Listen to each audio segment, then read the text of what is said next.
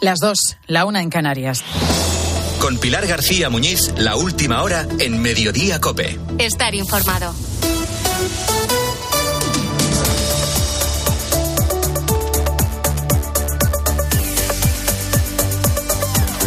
¿Qué tal? ¿Cómo estás? Muy buenas tardes. Bienvenido a Mediodía Cope. Estamos a viernes y hoy muchos miran la predicción del tiempo para poder planificar su fin de semana, claro. Pues no es lo mismo hacer una barbacoa en un día soleado que en un día con lluvia. Pues de la misma manera que el tiempo condiciona a nuestro ocio, también condiciona nuestro bolsillo. Y es que esos días de lluvia y fuerte viento que tanto nos molestan y que arruinan nuestros planes al aire libre, son en los que se consigue que la demanda eléctrica de nuestro país se cubra con energía renovable.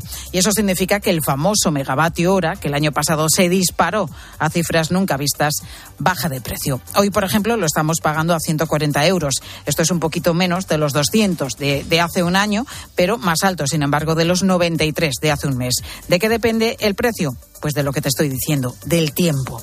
Ya podemos decir que en España tenemos instalada la tecnología suficiente para no depender de las centrales de ciclo combinado y tirar de las renovables, pero siempre que sople el viento a favor, nunca mejor dicho.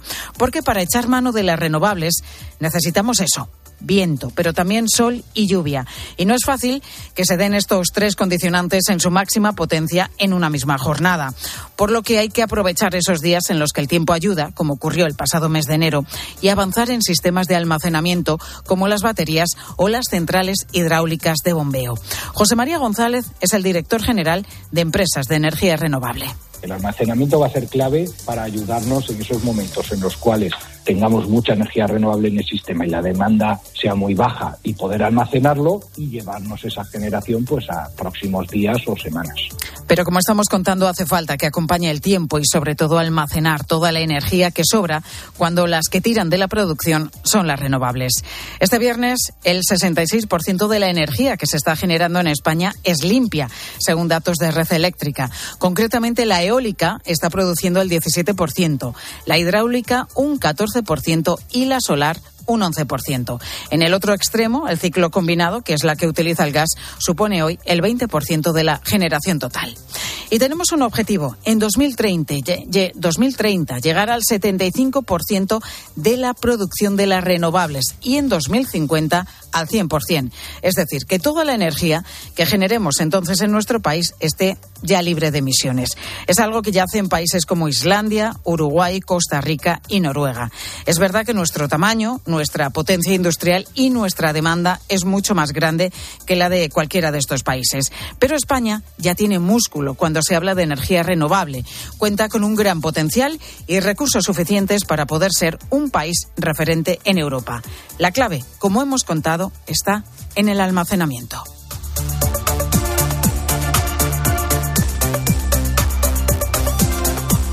Pues están pasando más cosas destacadas que debes conocer y que te cuenta ya a continuación Ángel Correas.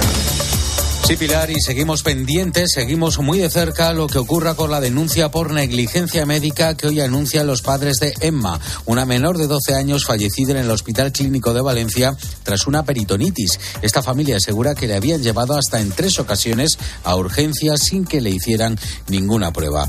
Además, hoy está siendo, según el ejército ucraniano, la peor jornada de bombardeos con misiles rusos desde que comenzó la invasión hace casi ya un año. Bombardeos que están siendo especialmente duros contra las provincias de Zaporilla y Kharkov, según estas mismas fuentes del gobierno ucraniano. Y dos historias destacadas también, y a cuál más rocambolesca. Por un lado, los dos hombres de 32 y 24 años que han acudido al examen para recuperar sus puntos del carné conduciendo sus propios coches. Aislada. Y por otro, también en Canarias, la policía ha encontrado en una casa particular tres artefactos explosivos después de recibir la llamada de la dueña, que guardaba, como si nada, pues eh, tres proyectiles antiaéreos, todos cargados de explosivos y con espoletas intactas. Todos ellos propiedad de su marido, que a su vez había heredado de su abuelo, antiguo almirante de la Armada. Hay gente que colecciona de todo.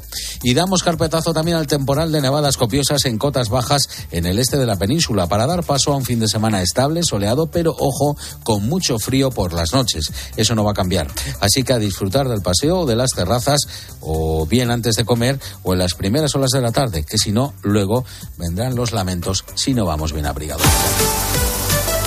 Y en el deporte, Luis Munilla, ¿qué tal? Buenas tardes. Hola, Pilar, muy buenas. El Real Madrid pendiente de recuperar jugadores para la final del Mundial de Clubes. Final Real Madrid al Gilal de Arabia Saudí, que es mañana a las 8. El Real Madrid va por su octavo título mundial de clubes y Ancelotti no descarta a Militao y Benzema, pero va a ser clave el entrenamiento de esta tarde a las 6. El técnico está también pendiente de Asensio y al que sí recupera es a Carvajal. El Barça juega el domingo en la Liga en Villarreal y ha retrasado el entrenamiento a esta tarde para que una delegación del club estuviera esta mañana en el funeral por el padre de Marcos Alonso.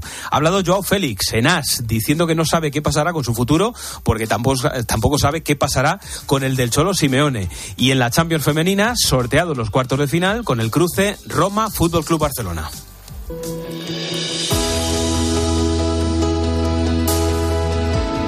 Escuchas Mediodía Cope. Con Pilar García Muñiz. Estar informado.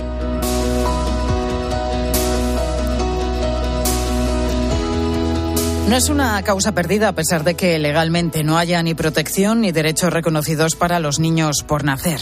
Que el Tribunal Constitucional haya avalado la ley del aborto, cambiando su propia visión anterior sobre el derecho a la vida, sirve para caer en la cuenta de que es la sociedad civil, las familias y los particulares los que tienen en su mano seguir trabajando con tenacidad y con paciencia para seguir ayudando a tantísimas mujeres que ahora mismo lo necesitan. Y las chicas que vamos a las clínicas de aborto, se nos ofrece una ayuda, se nos enseña lo que hay, se nos explica que hay alternativas, que hay asociaciones o que hay otras salidas, saben que esa chica no va a abortar y eso es dinero que pierden. Pues su apoyo, el que me hizo decidir, decir, mira, el amor más bonito de este mundo es el de una madre, si la vida me ha enviado esto, es porque necesito vivir esta experiencia, necesito traer este bebé al mundo, tanto quiera mi pareja como no quiera, como sé que tengo el apoyo de Maternity, yo voy a seguir adelante y es gracias a él que hoy mi hija está aquí. Igual que Jennifer, a la que escuchas, nueve de cada diez mujeres que encuentran una mano tendida ante un embarazo difícil acaban teniendo a sus hijos. Ella había abortado unos años antes, en 2016, porque a pesar de tener una buena posición, social, se sentía completamente sola. Pero aquella decisión, lejos de ser una solución, le sumió en una mayor tristeza hasta el punto de pensar en desaparecer para siempre. Años después, y ante un nuevo embarazo con circunstancias mucho más adversas, Jennifer encontró el apoyo de una asociación y ahora su hija corretea feliz.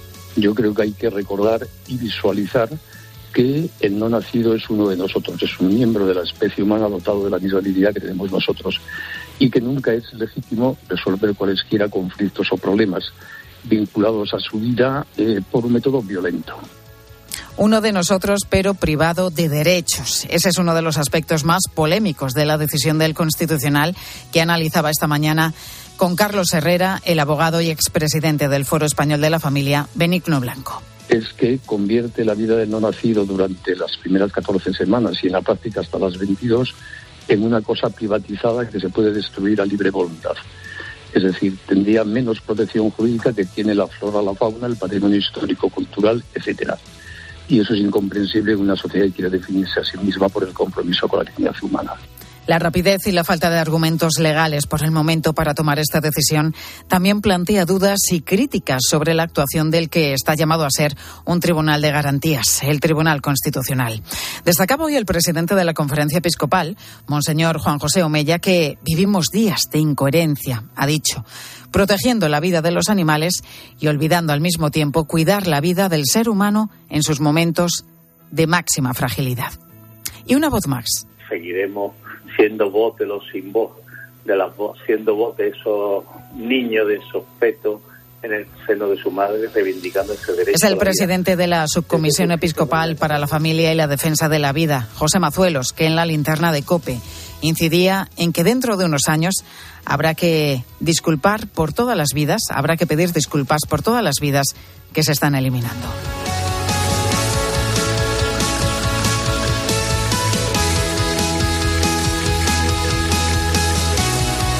Son las dos y nueve minutos y entre Siria y Turquía el número de fallecidos por los terremotos ya superan oficialmente los 22.000. Han pasado 130 horas desde el primer temblor y las labores de rescate en varias regiones ya han comenzado a suspenderse.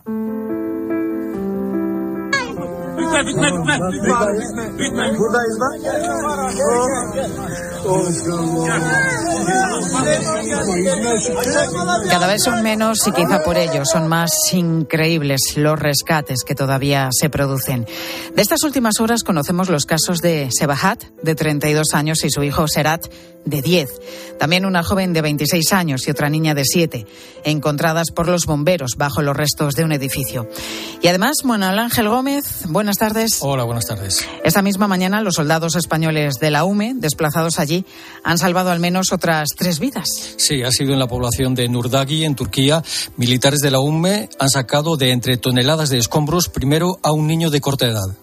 Vale, tío. Vale, vale, tío. Vale, vale, dame. Vale, tío, vale, vale, tío. Cuidado la cabeza, cuidado.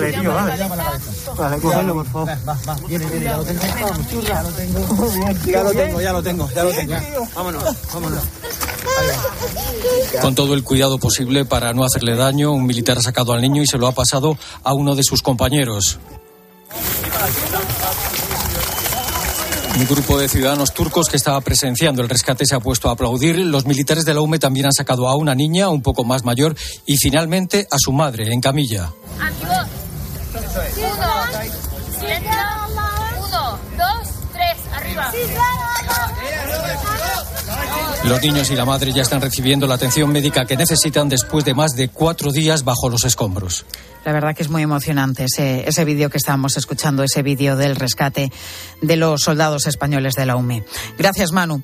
Son vidas salvadas sin extremis, pero Turquía ya calcula que bajo esos escombros puede haber hasta 200.000 personas atrapadas, ya con muy pocas posibilidades de, de, vida. Pero si nos fijamos en Siria, marcada por casi 12 años de guerra y por la destrucción, el panorama es todavía peor.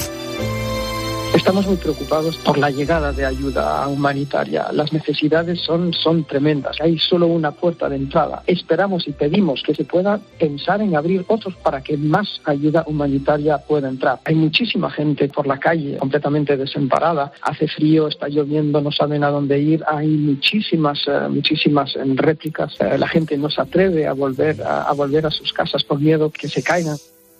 Pues en Médicos Sin Fronteras tienen dos prioridades para Siria, medicinas y material de primeros auxilios, y también mantas, colchones y todo lo que pueda servir para abrigar y dar cobijo. Lo explicaba en Herrera en Cope Francisco Otero, al que escuchábamos, que es el coordinador de esta ONG allí en ese país, en Siria.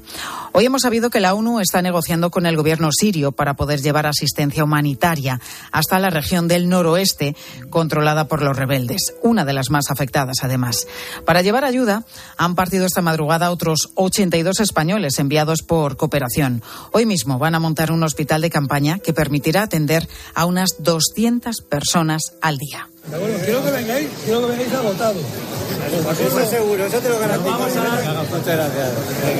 Muy bien. Pues eran los aplausos que recibían antes de su partida para animarles en una labor que es fundamental ahora mismo. Allí sobre el terreno, la ayuda internacional suma ya más de 120.000 efectivos de búsqueda, rescate, apoyo logístico, que van a seguir haciendo falta durante muchísimo tiempo.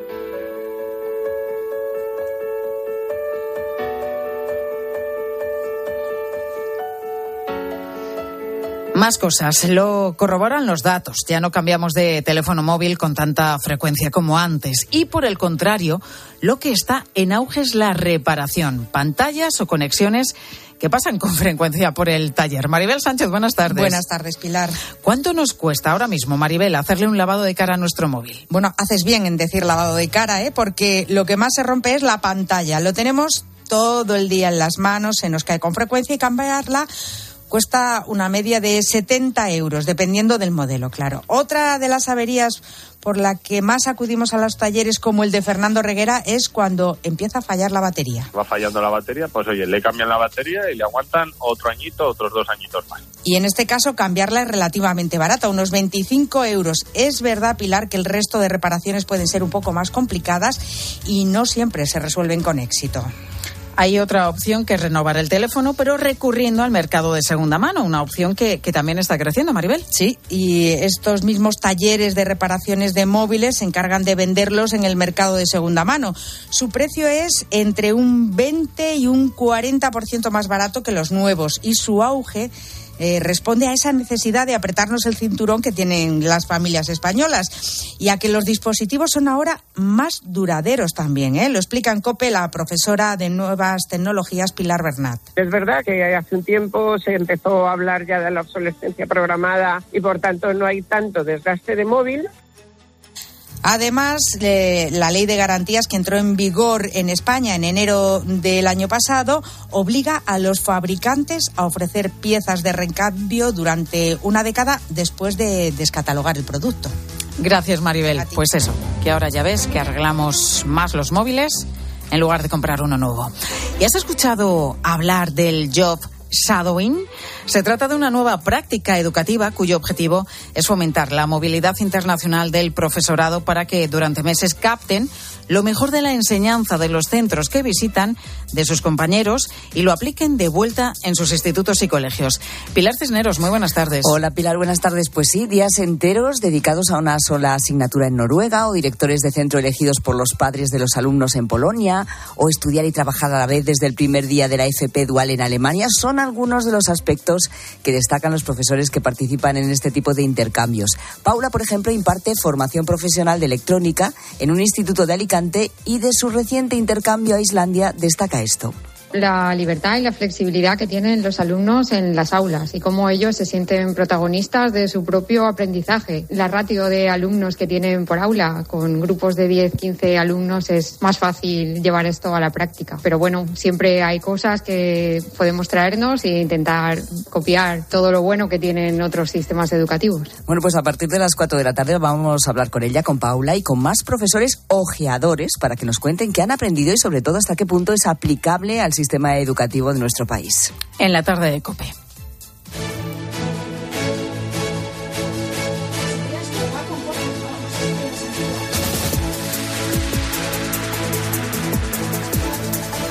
Bueno, hay una cosa que seguimos sin saber sobre la ley de bienestar animal y es la lista de animales considerados positivos para tener en casa. Si nuestra mascota no lo es, no podremos tenerla. Es una de las novedades de la ley de bienestar animal a la que ayer daba luz verde el Congreso y aunque queda por pasar el trámite del Senado, pues en muy poco tiempo esta ley ya va a ser una realidad. La lista definitiva de los animales permitidos se elaborará por un grupo de expertos a partir de ahora, pero sí, sí vas a poder seguir teniendo el hámster en casa, así como por ejemplo el periquito y el canario, pero del resto, otros roedores, tortugas o reptiles, ya veremos. Bueno, en cuanto a los animales que más comúnmente tenemos en casa, como los gatos o los perros, no podemos dejarlos ni en azoteas, terrazas, garajes o patios y tampoco 24 horas solos en el caso de los perros. Son algunos de los puntos que recoge esta ley de bienestar animal. Sigues el mediodía Cope ahora con tu Cope más cercano. Pilar García Muñiz. Mediodía Cope. Estar informado. Solo Carlos Herrera pone su mirada en aquello que tienes que conocer. Hemos dado por terminada la pandemia. Sin embargo, la Organización Mundial de la Salud no las tiene todas consigo. Nuevas variantes más benignas o para las que estamos más preparados. Es algo que estamos viendo, ¿no? Eh, las variantes actuales no son tan virulentas como las iniciales, pero esto no quita que de repente pueda surgir una nueva variante. Para comenzar el día bien informado, despierta con Carlos Herrera. Desde las 6 de la mañana todo pasa en Herrera en Cope. Hola, soy tu yo del futuro. Y mira lo que tengo. ¡Menudo coche! Pues lo he conseguido gracias a ti. Hay decisiones de las que no te arrepentirás. Consigue ahora tu Opel Corsa o Opel Crossland con una financiación increíble, entrega inmediata y cuatro años de garantía. Tuyo del futuro te lo agradecerá. Encuéntralo en opel.es.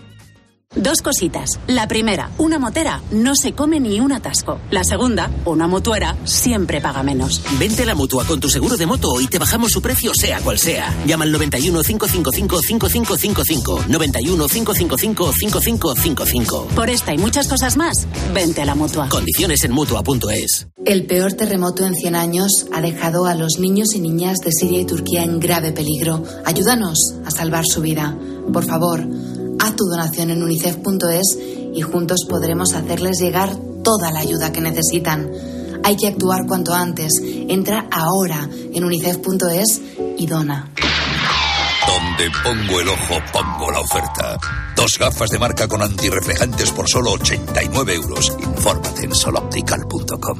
Bienvenidos a bordo. El nuevo Sub C5 Aircross llegará en hora al destino. Casa rural en familia. Pueden depositar las bicicletas y mascota en el maletero más amplio de la gama. Nuevo Sub Citroën C5 Aircross Plug-in Hybrid. Tan generoso como tú. Súbete a los días de hasta el 20 de febrero con una financiación súper generosa. Citroën. Condiciones en citroen.es. Pilar García Muñiz. Mediodía Cope.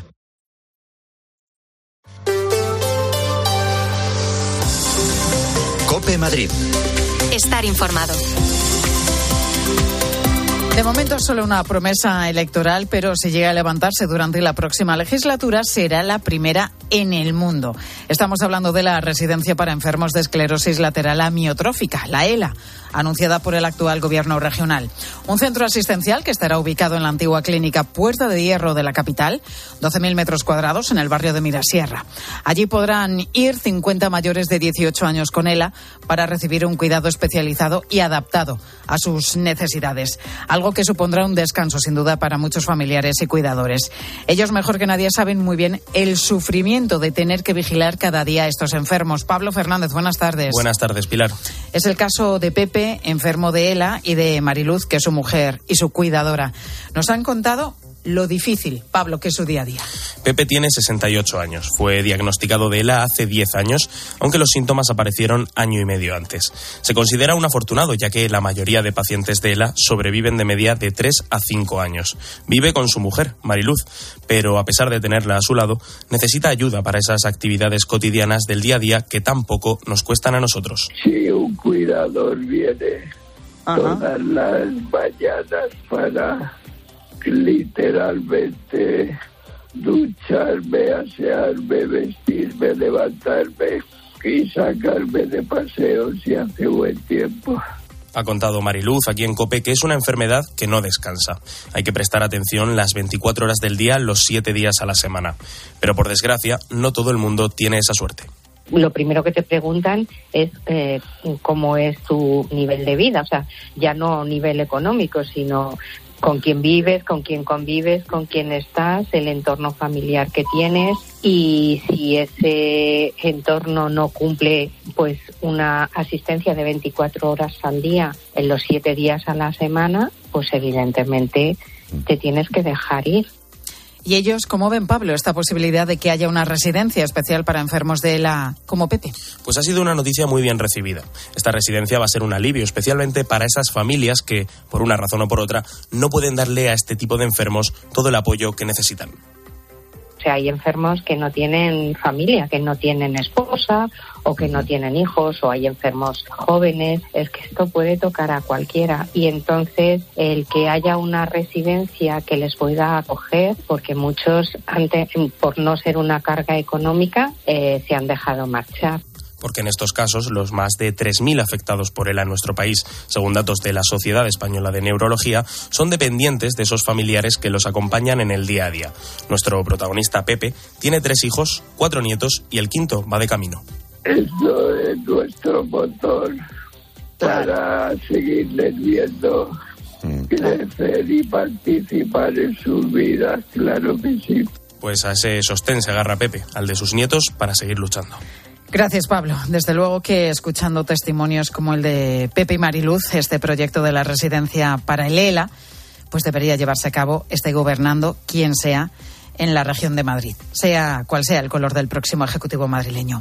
Bueno, más cosas. En cuanto al tiempo, tenemos un viernes de alternancia de nubes y claros y 9 grados a esta hora en la puerta de Alcalá. Las máximas pueden llegar a los 11 o a los 12. Mínimas esta noche en los dos. De cara al fin de semana, mejora bastante el asunto. Se van las nubes, va a lucir más tiempo el sol y los termómetros se van a elevar hasta los 13 grados.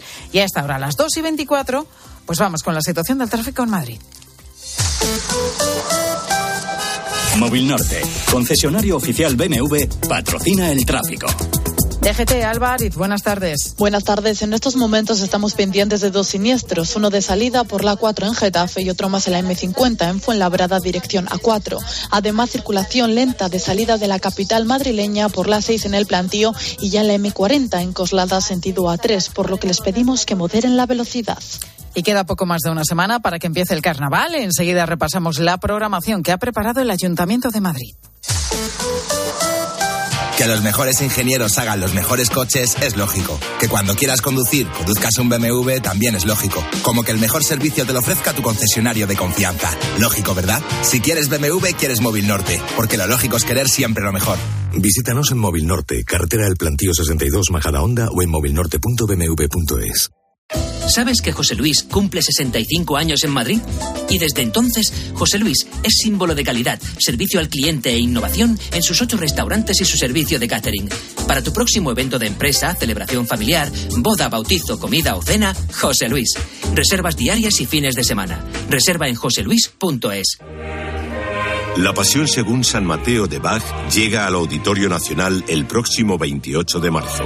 Una de las obras más icónicas de la música, interpretada por los famosos Vox Luminis y la Orquesta Barroca de Friburgo. Este San Valentín regala pasión. Entradas a la venta en la web del Auditorio Nacional. Cambiamos los fijos por los smartphones, la tele de tubo por las Smart TV, el diésel por el híbrido. ¿Y todavía tienes bañera en tu baño? Cambia tu vieja bañera por un plato de ducha antideslizante con Ducha Manía. Todo en un solo día. ¿Qué? ¿Te cambias? Con Ducha Manía, en Paseo del Molino 6. Llama ahora 914 68 49 07 o duchamanía.es. Cope Madrid. Estar informado.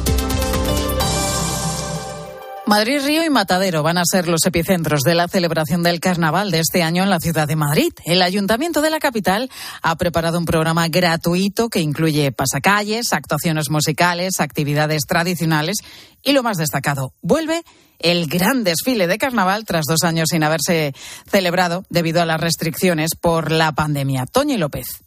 El sábado 18 regresa esa gran cabalgata con equilibristas, damas gigantes, espadachines, malabares, hasta un centenar de artistas de la mano de la compañía Illana encargada de traer de nuevo esta tradicional cita que recorrerá Madrid-Río y que este año cuenta con el actor Fernando Gil como pregonero. Un desfile inspirado en tres características de la capital que ha destacado Juan Ramos, director artístico de la compañía. Es que es esa hospitalidad que tiene cualquier persona de cualquier cultura, de cualquier nacionalidad, de cualquier raza es bienvenida a esta ciudad y la cultura en Madrid se está convirtiendo en una de las ciudades, unas capitales del mundo. Y luego la fiesta. En Madrid es fiesta. Neptuno es el protagonista del cartel de este año, escoltado por una familia de peces castizos y dos peculiares caballos de mar que hacen un guiño a dos épocas doradas de Madrid. Hemos tenido uno de los movimientos culturales más importantes de la historia de la humanidad, que es el siglo de oro. Y luego los años 80, la movida madrileña, ¿no? fue uno de los movimientos donde nos despertó al mundo, ¿no? El poder crear un escenario donde todas estas culturas pudieran estar con nosotros nos parecía ideal. Entre el 17 y el 22 de febrero se sucederán las cabalgatas, el manteo del Pelele y los conciertos en Matadero, Madrid. El entierro de la sardina, que cumple 250 años, pondrá el colofón en la Plaza de la Villa. Cope Madrid. Estar informado. ¿Quieres vender tu casa? ¿Estás harto de contratos que te obligan a trabajar con una agencia durante meses? Ven a Bastia Inmobiliaria y ahórrate hasta 15.000 euros en comisiones de agencia. En Bastia Inmobiliaria cobramos 2.800 euros masiva, tarifa plana, por cualquier inmueble sin contratos de permanencia. Infórmate en bastiainmobiliaria.com. Hay quien ve muy mal 2023. Tú lo vas a ver mucho mejor. Óptica Roma te ofrece el 50% de descuento en los cristales de tu nueva gafa. Como lo oyes, 50%. ¿A que lo ves mejor? Ojo, solo hasta el 28 de febrero. Óptica Roma, tus ópticas de Madrid. Necesito unificar todos mis préstamos, pero ¿con quién? Grupos Eneas. Préstamos desde 10.000 hasta 6 millones de euros. Llame ahora al 91 639 9407. Gracias, Grupos Eneas. Llega a Madrid Los Puentes de Madison. El musical más conmovedor de todos los tiempos. Nina y Jerónimo Rauch le dan vida a esta gran historia de amor. En el Teatro EDP Gran Vía. Los Puentes de Madison. Entradas a la venta en gruposmedia.com. Escápate de Madrid. Ven al restaurante El Torreón en la cima del Monte del Pardo. Las mejores carnes y pescados desde 40 euros vino incluido. Carne picaña brasileña y lomo de buey auténticos. Disfruta de su famosa paella con langosta y de grandes vinos y licores en sus amplísimos salones climatizados y terrazas. Cocina abierta de 11 de la mañana a 1 de la noche. Parque infantil, gran parking. Restaurante El Torreón. A 10 minutos de Madrid. Reservas en restauranteeltorreón.com. 400 kilos de carne y 200 de pescado almacenados de manera ilegal para su posterior venta a diferentes restaurantes asiáticos. Es lo que se ha encontrado la Policía Municipal en una nave de Usera que ya había sido inspeccionada hace un mes y en la que se intervinieron hasta 120 kilos de pescado y marisco en mal estado. Los alimentos encontrados ahora estaban adulterados y para dar apariencia de legalidad les ponían etiquetas falsas que ellos mismos elaboraban. Sigues en Mediodía Cope.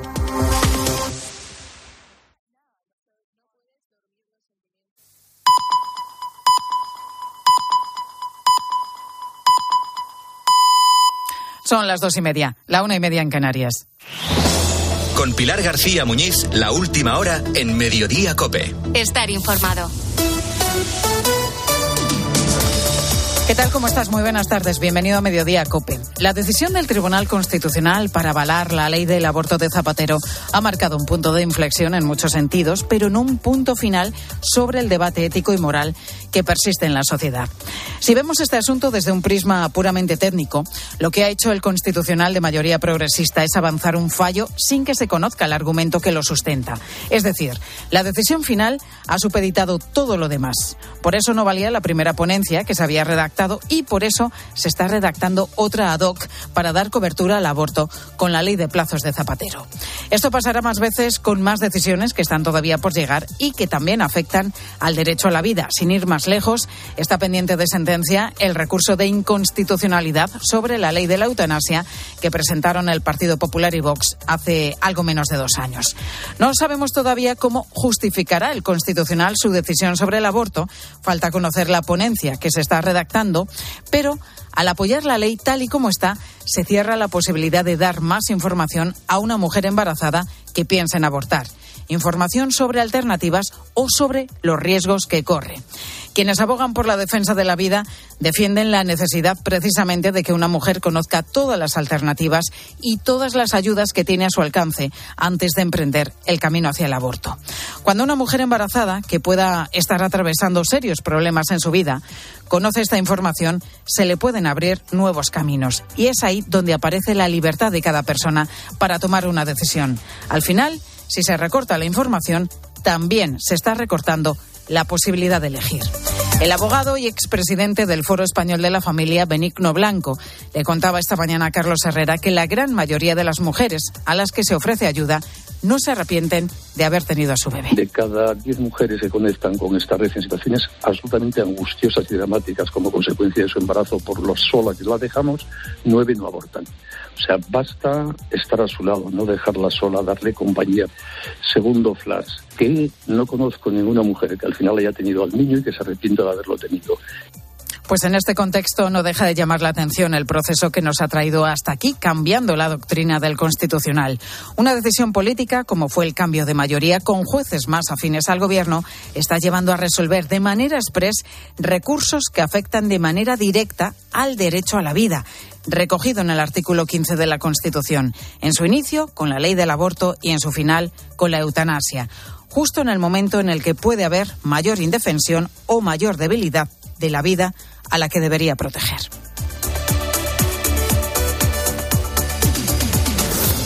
Dos y treinta y tres minutos de la tarde están pasando más cosas destacadas como estas tres que te cuento ya a continuación con Ángel Correas. El 90% de los jóvenes consumen pornografía antes de los 14 años. Un estudio elaborado por la Universidad Balear revela que el 34% de los adolescentes varones en las islas lo ven diariamente, un porcentaje que baja hasta el 2,5% en el caso de las chicas. Hay niños que desde los 8 años han visualizado algún tipo de contenido de este tipo, pornografía. El estudio denuncia el vacío legal que hay en Internet sobre el consumo de la pornografía. Además de los 22.000 fallecidos y los casi casi 81.000 heridos, que deja ya. Los terremotos de Turquía y Siria dejan también miles de desplazados. Solo en Turquía unas 125.000 personas han tenido que dejar sus casas, tanto por los miles de edificios destruidos, las fuertes réplicas que se están produciendo y el frío intenso que hace. En varias zonas de ambos países se han dado por finalizadas las tareas de rescate de posibles supervivientes. El juicio en Barcelona, la presidenta del Parlamento catalán, Laura Borràs por presuntamente fraccionar contratos cuando dirigía la institución de las letras catalanas. Borràs, poco arropada por el independentismo en esta cita, ha pedido la suspensión del juicio por el pacto que la Fiscalía ha realizado con otros dos acusados. El Ministerio Público pide para ella seis años de cárcel. Y a partir de las 3 y 5 en mediodía, ¿qué nos vais a contar en los deportes? Eh, Luis Munilla, buenas tardes. Pues Pilar, vamos a contar buenas tardes la última hora del Real Madrid para la final de mañana del Mundial de Clubes, con Ancelotti pendiente de varios jugadores. Entre medias, todo el mundo sigue hablando de Vinicius. Vamos a escuchar lo que han dicho hoy Ancelotti y Chuameni de él, pero también Joao Félix y también un futbolista del Athletic de Bilbao que reconoce que se pasó provocándole. Joao Félix, por cierto, también ha hablado en AS sobre su futuro en el Atlético de Madrid. Le escucharemos. Vamos a hacer como cada viernes la previa de la jornada de liga. Además, la semana que viene vuelve la Liga de Campeones y nos tienen que contar desde París cómo están Messi y Mbappé para recibir al Bayern, si van a poder o no van a poder estar. Y en el Polideportivo hay que escuchar a Fernando Alonso. Hemos tenido ensayos de MotoGP y la jornada también en la Euroliga de baloncesto.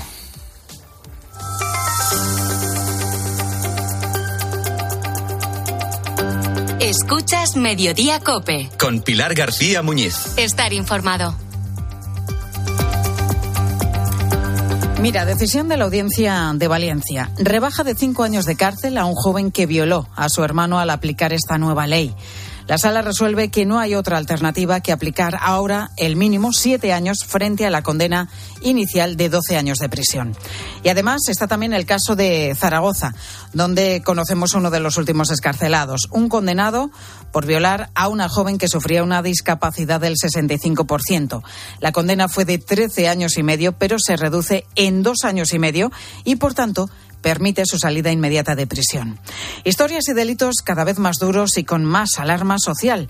Historias y delitos derivados de, la nueva ley, de la polémica ley del sí es sí. Y además, sin que tengamos todos los datos de rebajas reales, porque no en todos los casos se están comunicando. Hoy el Gobierno, en un nuevo volantazo con este asunto, acelera su estrategia. La ley se va a reformar y ahora en el trámite parlamentario se deberán hacer los ajustes que correspondan en el proyecto de ley. Trámite parlamentario. Ricardo Rodríguez, buenas tardes. ¿Qué tal, Pilar? Buenas tardes. Que ahora se va a hacer por la vía de urgencia. El PSOE sigue buscando apoyos en otros grupos porque la negociación con Podemos sigue en punto muerto. Sí, de hecho, el margen de acuerdo con Podemos apenas se contempla ya en la Moncloa. Así pues, Pedro Sánchez ha ordenado acelerar el paso y tramitar por vía de urgencia la reforma. Enésimo giro de guion ante una gresca percibida ya como un sin vivir en las filas socialistas por el efecto acumulativo, hasta el punto de que muchos ven cada vez más cuesta arriba reconducir la cuestión y han venido mirando hacia el presidente. Solo él, avisaban, puede darle carpetazo porque hipoteca todo lo demás. Esto es la capacidad de marcar la agenda mientras la batalla consume la coalición. La orden de dilatar los plazos de la tramitación en las Cortes ha cambiado en cuestión de horas para acortarlos ante algún avance como el apoyo explícito del PNV. Otros, Esquerra o Bildu, siguen más cerca de los morados. El alineamiento del bloque de investidura con unos u otros manda ahora en esta pugna de las partes del gobierno. Gracias, Ricardo. Pues en este contexto de codazos políticos y de alarma social por esta ley del solo sí es sí, había otro capítulo pendiente, el de reforzar las medidas de seguridad para las mujeres víctimas de la violencia machista por parte de sus parejas o exparejas. Bueno, pues hoy eh, está entrando en vigor el nuevo protocolo de interior que ya permite avisar a las mujeres que tengan una relación con un hombre que tenga antecedentes. Juan Baño, muy buenas tardes. Hola Pilar, ¿qué tal? Buenas tardes. Tenemos acceso a todas las indicaciones de este nuevo protocolo y lo primero, ¿quién y en qué casos, Juan? Van a recibir estas llamadas de advertencia por parte de las fuerzas de seguridad? Vamos a ver, no es algo generalizado, es algo puntual, lo decide el propio agente que evalúa el riesgo y prepara, digamos, el plan personalizado de seguridad solo para mujeres calificadas en riesgo medio, de especial relevancia, alto o extremo algunas de las 7.700 que hay actualmente en esa situación en España o que se incorporen en el sistema a partir de hoy. Se decide si se le comunica o no según la gravedad de los delitos ya producidos anteriormente fueran violencia física, sexual, amenazas de muerte y lo que está sufriendo la actual pareja a la que se informa. Si hay amenazas, celos exagerados, infidelidades, consumo de drogas. En cualquier caso, la propia instrucción policial de 10 folios a la que hemos tenido acceso detalla entrecomillado hasta lo que se le dirá a la mujer. Será solo los datos de la persona denunciada constan en el sistema Biogen. No se puede detallar nada más, solo para antecedentes no anteriores a cinco años. Por cierto, se le comunicará también al resto de víctimas activas de ese, de ese individuo o que hayan dejado de estar activas en los últimos 90 días. Eso podría llevar a reevaluar el riesgo también de esas, de esas mujeres. Juan, ahora mismo eh, registrados oficialmente hay 61.000 agresores considerados reincidentes y es en ellos en los que se centran estas medidas. Efectivamente, de un total de 655.000 agresores que hay en España en el sistema Biogen, unos 61.000 son reincidentes. La instrucción da órdenes de reforzar varios aspectos del sistema, también el despliegue de medidas de prevención sobre el agresor, el aumento de las comunicaciones con el entorno de la víctima, familiar, laboral, vecinal, todo debe ser desarrollado por las unidades policiales. Los agentes vuelven a denunciar aquí en COPE falta de personal. José Manuel Álvarez, de la Confederación Española de Policía. Los funcionarios que están eh, dedicados a labores de protección dentro de esta SUPAM, hay policías que están a cargo de 30 o 40 víctimas de violencia de género. Eso, eh, como usted comprenderá, no es, no es adecuado. Eh, están saturados. Explicarán además a la mujer, según recoge la instrucción, cómo este tipo de agresores pueden escalar en aprendizaje violento, dice textualmente, a partir de las agresiones anteriores. Incluso se pide informar al abogado de la, de la mujer para que haga lo que se llama de agente de concienciación. En fin, mucho trabajo y mucha aspiración de que esto por lo menos pueda mejorar. Gracias, Juan. Gracias a ti.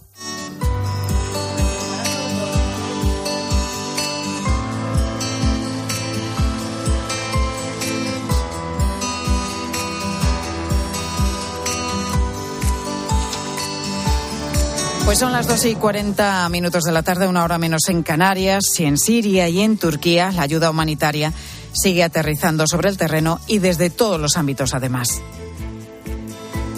La idea parte de un compañero de la parte organizativa de la plataforma, Miguel, después de lo vivido aquí en La Palma, la situación tan complicada, la destrucción tan grande que generó el volcán Tajo Gaite, tanto en nuestros cultivos como en nuestras casas, como en nuestra vida, no podemos darle la espalda a la situación que están viviendo las víctimas del terremoto de Siria y de Turquía.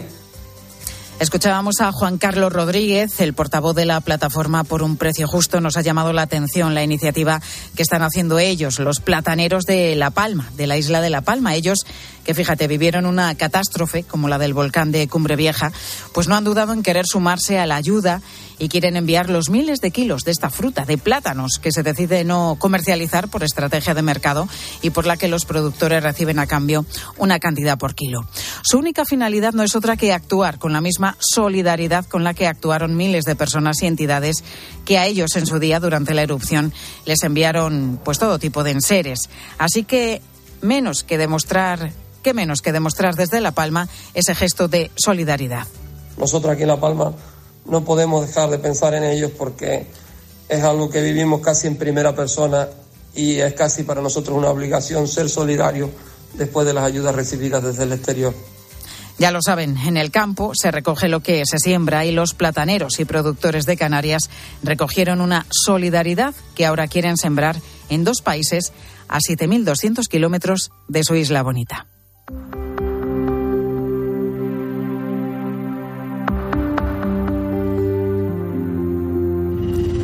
Bueno, la verdad es que nos ha sorprendido esta mañana para bien saber que en España tenemos ya capacidad e infraestructura para producir el 100% de nuestra energía a través de las renovables. Sin duda son el futuro y son mucho más económicas. Pero queda mucho camino todavía por delante. Sobre todo, Marta Ruiz, buenas tardes. Buenas tardes, Pilar. Seguimos sin tener, Marta, un sistema para aprovechar y guardar la energía de los días de sol, viento y agua. Sí, esa es la clave, ¿no? Porque ya podemos aspirar a ese 100% renovable en días puntuales. No es fácil eh, porque tiene que coincidir ¿no? el sol, el viento y el agua con mucha fuerza. Pero en enero ya tuvimos picos del 70% que podrían superar el 80% en primavera. Y almacenar lo que sobre esos días es fundamental porque la climatología no es constante. José María González, director general de la Asociación de Empresas de Energías Renovables. Una tecnología como la hidráulica reversible, esas centrales que puedan consumir o producir electricidad en determinados momentos, es una solución renovable que sería la idónea para ir desplazándose gas. No obstante, eso junto con el almacenamiento en pilas sin baterías lo vamos a ir, vamos a ir viendo cómo desplazaremos a gas, pero todavía nos quedarán unos años porque estos eh, estos desarrollos no se hacen de la noche a la mañana. Todavía nos queda un tiempo para podernos adaptar. El año pasado el 47% de la demanda eléctrica se cubrió con renovables y esto está lejos del 75% del objetivo más inmediato que es el que está marcado para el 2030. Gracias, Marta. Y se casa, se casa este verano. Se llama Tamara y no, no es la persona que estás pensando en el mismo sitio. El año pasado se casó una amiga y, un familiar. Teníamos el dossier antiguo y tenemos el dossier nuevo y hemos podido comprobar que efectivamente el precio del menú ha subido en, en 12 euros, como un 8% más. Pues Tamara es una novia que no deja de echar cuentas para poder casarse este año. Le va a salir como mínimo un 6% más caro que en 2022. Aún así, la inflación no evita que en 2023 se vayan a celebrar incluso más bodas que antes de la pandemia. Ana Palacios. Sí, se espera un 5% más de bodas que en 2019. Este puede ser un gran año para el sector. Cristina Ramírez es experta en bodas. Las agendas están todas muy llenas, se ha contratado mucho para el 2023, lo que nos estamos realmente planteando y con un poco de miedo que se esté frenando la contratación del 24, que es lo que tenemos que hacer ahora. Ha habido un frenazo en estos dos o tres meses, último que es precisamente cuando se empiezan a contratar las bodas con un año de perspectiva, precisamente por la inflación que hay. La inflación se nota, por eso los expertos piden a los novios que sean realistas en el presupuesto de su boda para no llevarse sustos. Tenemos un, un Excel eh, hecho, porque son muchas cosas, con todos los gastos. Lo que tenemos estimado a día de hoy eh, son 46.478 euros, sin incluir ni el vestido de la novia, ni los arreglos de la modista, el traje del novio, los ramos de flores, el mío de la novia, eh, de las amigas, de la madre o, o de la abuela. Supongo que eso incrementará incrementará más el, presupuesto. Otro consejo, Pilar, que pasen de las bodas idílicas de las redes sociales, que últimamente vemos bastantes, porque no hace falta poner todo lo que nos venden en esas bodas de, de Instagram, por ejemplo. Si eres realista a tu presupuesto, pues te puedes llegar a ahorrar incluso un 25% que hay que sumar y sumar con lo que puede costar una boda, y eso es bastante, un 25%, ¿eh? Pues sí, sí que lo es. Gracias, Ana. Tomamos nota. Ahora, tu cope más cercana.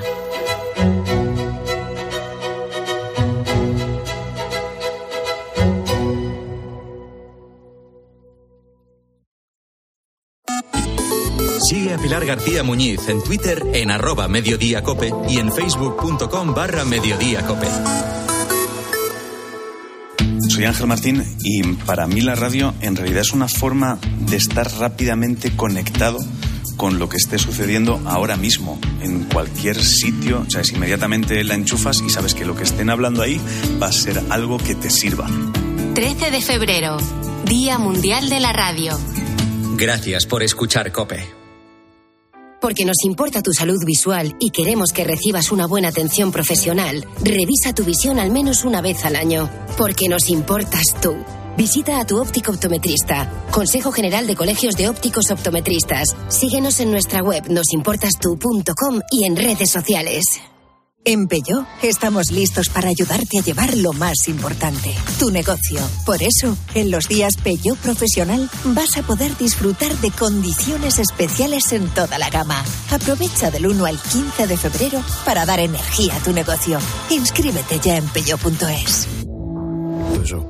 ¿Y tú que tienes niños? ¿Qué necesitas para tu seguridad? Bueno, ya no son tan niños. A veces se quedan solos en casa y siempre esperando que no la líen. Pues Securitas Direct les protege también cuando están en casa.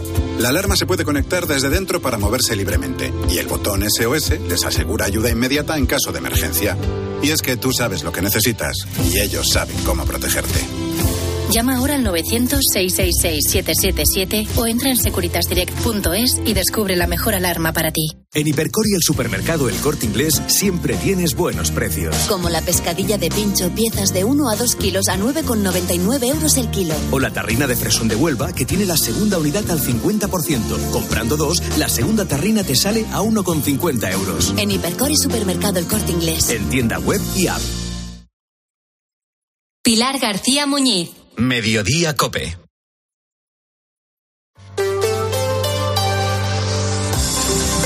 Cope Madrid. Estar informado.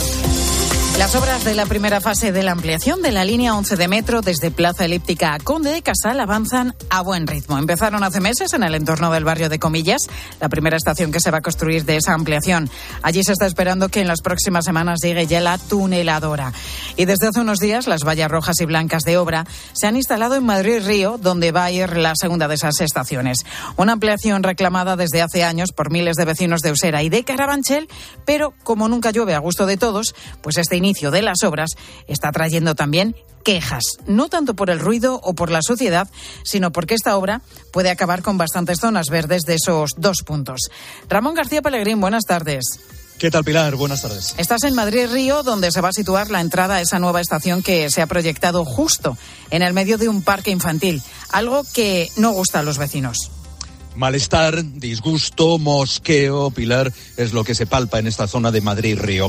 Aquí se dan cita un parque infantil con columpios y un enorme barco pirata ahora vallado e inaccesible por el que pasaban centenares de niños de Arganzuela y otros distritos hasta hace unos días. Y también lo que era el Parque Histórico de la Arganzuela. Este histórico pulmón verde abierto al sur de la capital va a ser bastante menos pulmón verde ahora con la tala de más de mil árboles aquí y en el Parque de Comillas, en Carabanchel, para hacer hueco a la ampliación de esa línea 11 del metro con dos nuevas estaciones. Unas estaciones cuya ubicación no estaba prevista ni mucho menos en medio de zonas verdes de parques como este de Madrid Río o Comillas, pero el cambio de planes del gobierno regional ahora sí que va a hacer que estén aquí en el corazón de estas zonas verdes. Mariana no lo entiende.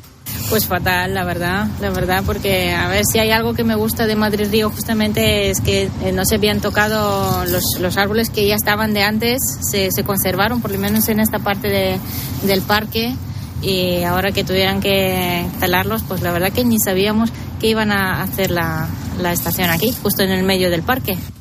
Maite, presidenta de la Asociación de Vecinos Pasillo Verde Imperial, se teme lo peor cuando el calor apriete en verano.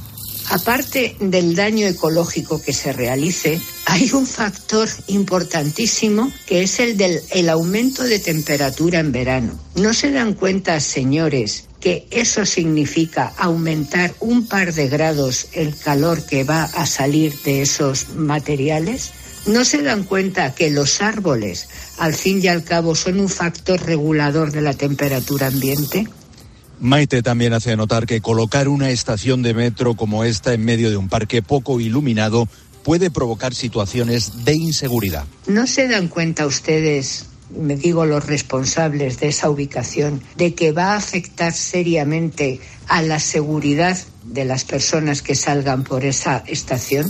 No solamente ya a mí como mujer, que evidentemente me va a fastidiar mucho, sino también a cualquier persona.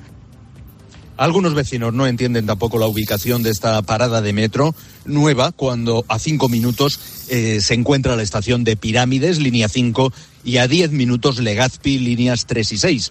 Otras vecinas como Marisa sí que creen que esta parada de la línea 11 Madrid-Río pueda ser interesante, pero se pregunta por el futuro del parque infantil. Yo entiendo que el parque lo pondrán en otro sitio, lo ubicarán en otro lugar. Pues es que contamos con eso todos los vecinos, que la zona infantil se vaya a poner en otro sitio. Nada, trasladarlo unos cuantos metros, porque además es que este parque está muy concurrido siempre. Nosotros venimos a diario prácticamente. Y ante estas quejas, ¿qué dice Ramón la comunidad? ¿Se puede cambiar algo o el proyecto ya es definitivo? El proyecto ya es definitivo, ya están haciendo la, las obras aquí en comillas y la comunidad nos reconoce que va a talar más de mil árboles, lo reconoce abiertamente, en estas zonas verdes de comillas y Madrid y Río. Dicen que las nuevas estaciones ocupan una gran superficie, por lo que es inevitable que en una ciudad como Madrid afecten a zonas verdes. Eso sí, la Consejería de Transportes compensará la tala de esos mil árboles, algunos de gran porte y antigüedad, poniendo a disposición del ayuntamiento casi 20.000 nuevos pequeños arbolitos para plantarlos en la capital. Se van a preservar menos de 60 árboles en estas zonas protegidos con tablones de madera y se trasplantarán 350. En cuanto a qué va a pasar con el barco pirata y el parque infantil, pues es toda una incógnita. La Comunidad de Madrid pasa esa patata caliente pirata al ayuntamiento. Gracias, Ramón. Y enseguida vemos cómo recibe en la Comunidad de Madrid la nueva ley de bienestar animal. Alerta, alerta. El Tribunal Constitucional va a decidir la nulidad de la plusvalía municipal. Si has vendido, heredado o donado un inmueble desde el mes de enero de 2019, puedes pedir la devolución de la plusvalía. Y si has pagado el impuesto sobre sucesiones, también puedes pedir la devolución. Devolución garantizada. Contacta con Martínez La Fuente Abogados en el 646-690-032 o en martinezlafuenteabogados.es. ¿Quieres invertir de manera inteligente con altas rentabilidades y riesgo controlado? Cibislen es la empresa líder en inversiones inmobiliarias. Invierte con garantías desde solo 200 50 euros. Miles de inversores ya confían en Cibislen para sacar la máxima rentabilidad a su dinero. Únete a la inversión inteligente visitando cibislen.com. Los Fernández son muy amables. Recogida a domicilio de cortinas y edredones, de alfombras y de tapices, limpieza y restauración. 91 308 5000. Los Fernández son muy amables. ¿Necesitas dinero? ¿Tienes coche? Carvaquízate. Entra en carvac.es, valoran tu coche y en 24 horas tienes el dinero, con total confidencialidad y sin trámites bancarios. No importa SNEF o RAI. Así reconduces tu situación económica fácilmente y sigues disfrutando de tu coche con un alquiler. Suena bien. Carvac.es. Dinero por tu coche. Cope Madrid. Estar informado. 404.000 perros, 161.000 gatos y unos 800 conejos es el número de mascotas las más habituales censadas a día de hoy en la Comunidad de Madrid. A todos ellos y a sus dueños les va a afectar la nueva ley de bienestar animal que se aprobaba ayer en el Congreso.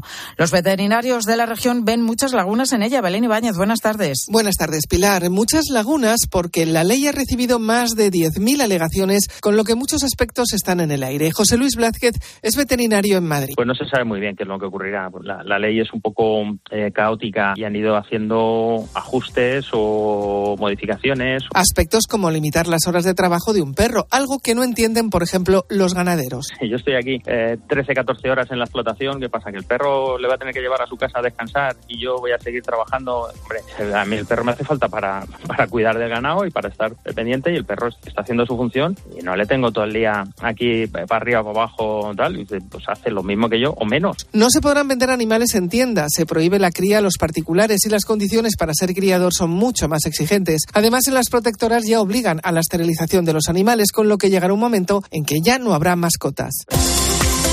Cope Madrid. Estar informado. Aquiles llega al Teatro Real. Vive una divertida historia de enredo sobre el héroe de la guerra de Troya con el estreno en el Real de Aquiles en Estiros de Francesco Corselli. Todo un acontecimiento en Madrid con el que descubrirás una obra maestra del barroco recuperada por el Real tras su estreno exclusivo en la corte de Felipe V. Cinco únicas funciones del 17 al 25 de febrero. Compra tus entradas desde 17 euros en teatroreal.es. 40 años dedicados al cuidado de la persona mayor. Residencias y centros de día dentro de Madrid. Garantías de seguridad más avanzadas y el cumplimiento más estricto de los protocolos sanitarios. Si nos necesitas, estamos preparados. Los Nogales. Nuestra experiencia, tu tranquilidad. 91 331 3101 o en losnogales.es. Que la gastronomía es uno de nuestros mejores embajadores, eso lo saben hasta en Japón. Gracias a los chefs y a productos como Fuentes, el atún rojo, nuestro país triunfa en medio mundo, como en Japón, donde Fuentes es sinónimo del mejor atún rojo. Vendido, vendido, vendido. Tengo la solución para vender tu casa y seguir viviendo en ella. Soy Eduardo Molet, 658 60 60 60. 658 60 60 60. Distinción, clase, calidad, servicio. La fama y el prestigio de José Luis en restauración es la garantía de un trabajo bien hecho desde hace 65 años. Para tu evento de empresa, celebración familiar, boda, bautizo, comida o cena, José Luis. Reserva en joseluis.es. Seguimos contándote todo lo que te interesa en Mediodía Cope.